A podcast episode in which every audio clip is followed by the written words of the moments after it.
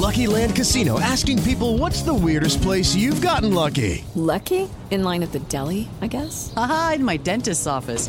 More than once, actually. Do I have to say? Yes, you do. In the car before my kids' PTA meeting. Really? Yes. Excuse me, what's the weirdest place you've gotten lucky? I never win and tell. Well, there you have it. You can get lucky anywhere playing at LuckyLandSlots.com. Play for free right now. Are you feeling lucky? No purchase necessary. Void where prohibited by law. 18 plus. Terms and conditions apply. See website for details.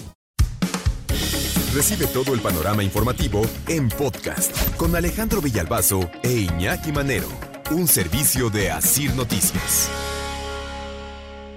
Ahí van los de la Fiscalía General de Justicia del Estado de México con eh, eh, un grupo de detenidos, narcotraficantes, asesinos, policías, hijo, policías municipales que también detuvieron como parte de este operativo en contra de la delincuencia, allá en Coatepec, Harinas, al sur del Estado de México, uno de los municipios donde les digo que está fuerte, fuerte la presencia del narco principalmente. Iban hacia Toluca con los detenidos, ya habían terminado el operativo, y de pronto los emboscaron. En el camino se les atravesaron. Pues hay varias personas en taxis. En taxis, o sea, no estoy diciendo que sean taxistas porque Iban en taxi. pues ya no necesariamente, ¿no? Claro. Pero igual y sí. Bueno, Sí. El chiste es que se les atravesaron para quitarles a los detenidos, para rescatar a los que llevaban detenidos. Y aquí viene la parte muy triste de la historia. Golpearon a los policías de la Fiscalía General de Justicia del Estado de México. Intentaron quitarle sus armas. Querían lincharlos. Les rociaron gasolina. Vamos a escuchar precisamente cómo los eh, agentes de la Fiscalía General de Justicia del Estado de México pedían eh, apoyo, refuerzos, desesperados. Ven, ya lleguen, por favor, apúrense. Nos están rociando gasolina.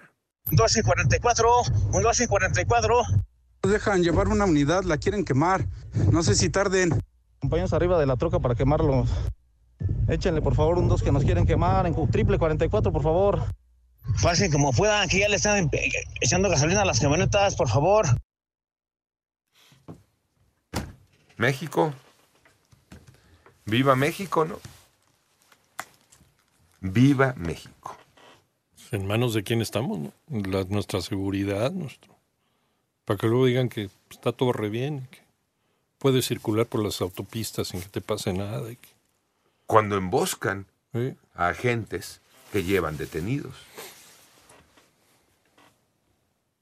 Llegaron los refuerzos y entonces llegaron más agentes de la Fiscalía General de Justicia del Estado de México, llegaron agentes de la Secretaría de Seguridad del Estado de México, del Ejército, de la Coordinación Nacional Antisecuestros, de la Coordinación Nacional Antihomicidios, y gracias a Dios rescataron a los policías, a los agentes de la Fiscalía del Estado de México, a esos que querían linchar.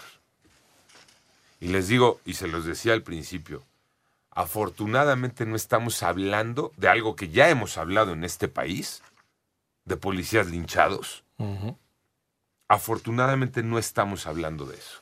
Y estamos hablando de un operativo que al final termina con, eh, pues digamos, números positivos para, para los buenos, ¿no? Para, para los policías que fueron a hacer el operativo. A pesar de lo mal que la pasaron, de que los querían linchar, de que ya les estaban rociando gasolina a las camionetas. Cuando llegan los refuerzos, pues ya las cosas fueron distintas.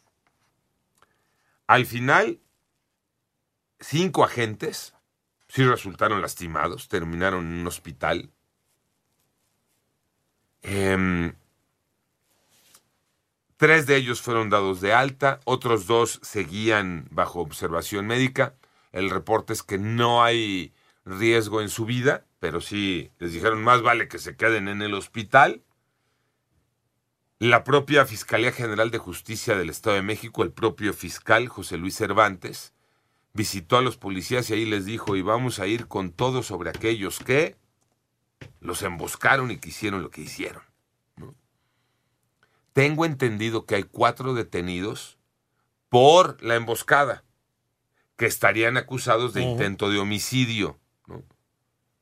Este, pero, pero el hecho, ¿no? Como tal el hecho de que el delincuente no le tiene, y ya es una frase muy hecha a Tocayo Iñaki, no le tiene temor a nada.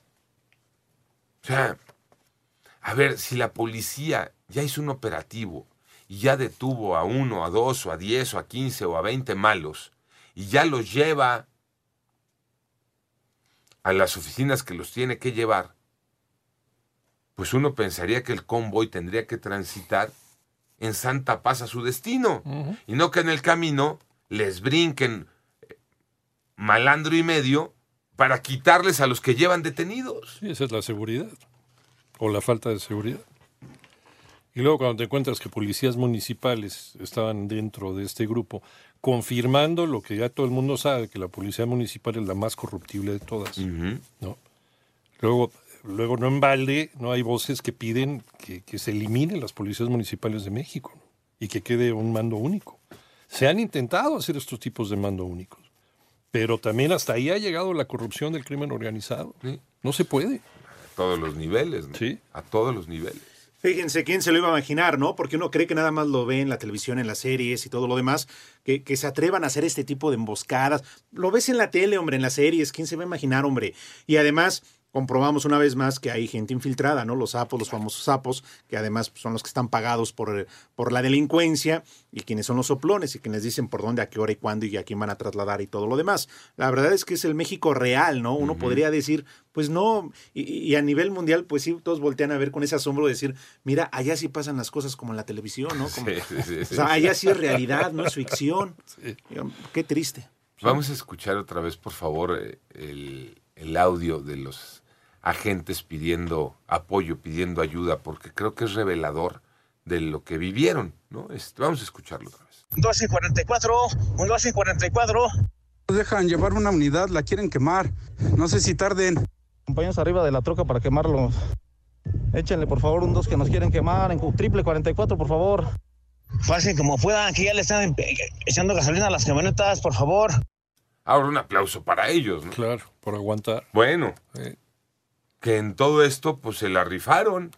Primero por el operativo, donde detienen a los malos, luego cuando los emboscan, cuando tienen la capacidad de aguantar la emboscada, de pedir el apoyo, de pedir el auxilio y también pues destacar que llegó ese apoyo y ese auxilio y que pudieron hacer frente, sí, pero pero eso no tendría que pasar. No tendría que pasar. Malo siempre va a haber. Y ahí van a estar. En todos lados. Ahora, cuando ya agarraste a los malos, vámonos, ¿no? Como que te brincan unos cabrones ahí para que quitarte a quien llevas detenido. ¿Con permiso de quién? Afortunadamente, afortunadamente podemos contar que los buenos en esta historia ganaron. Panorama informativo.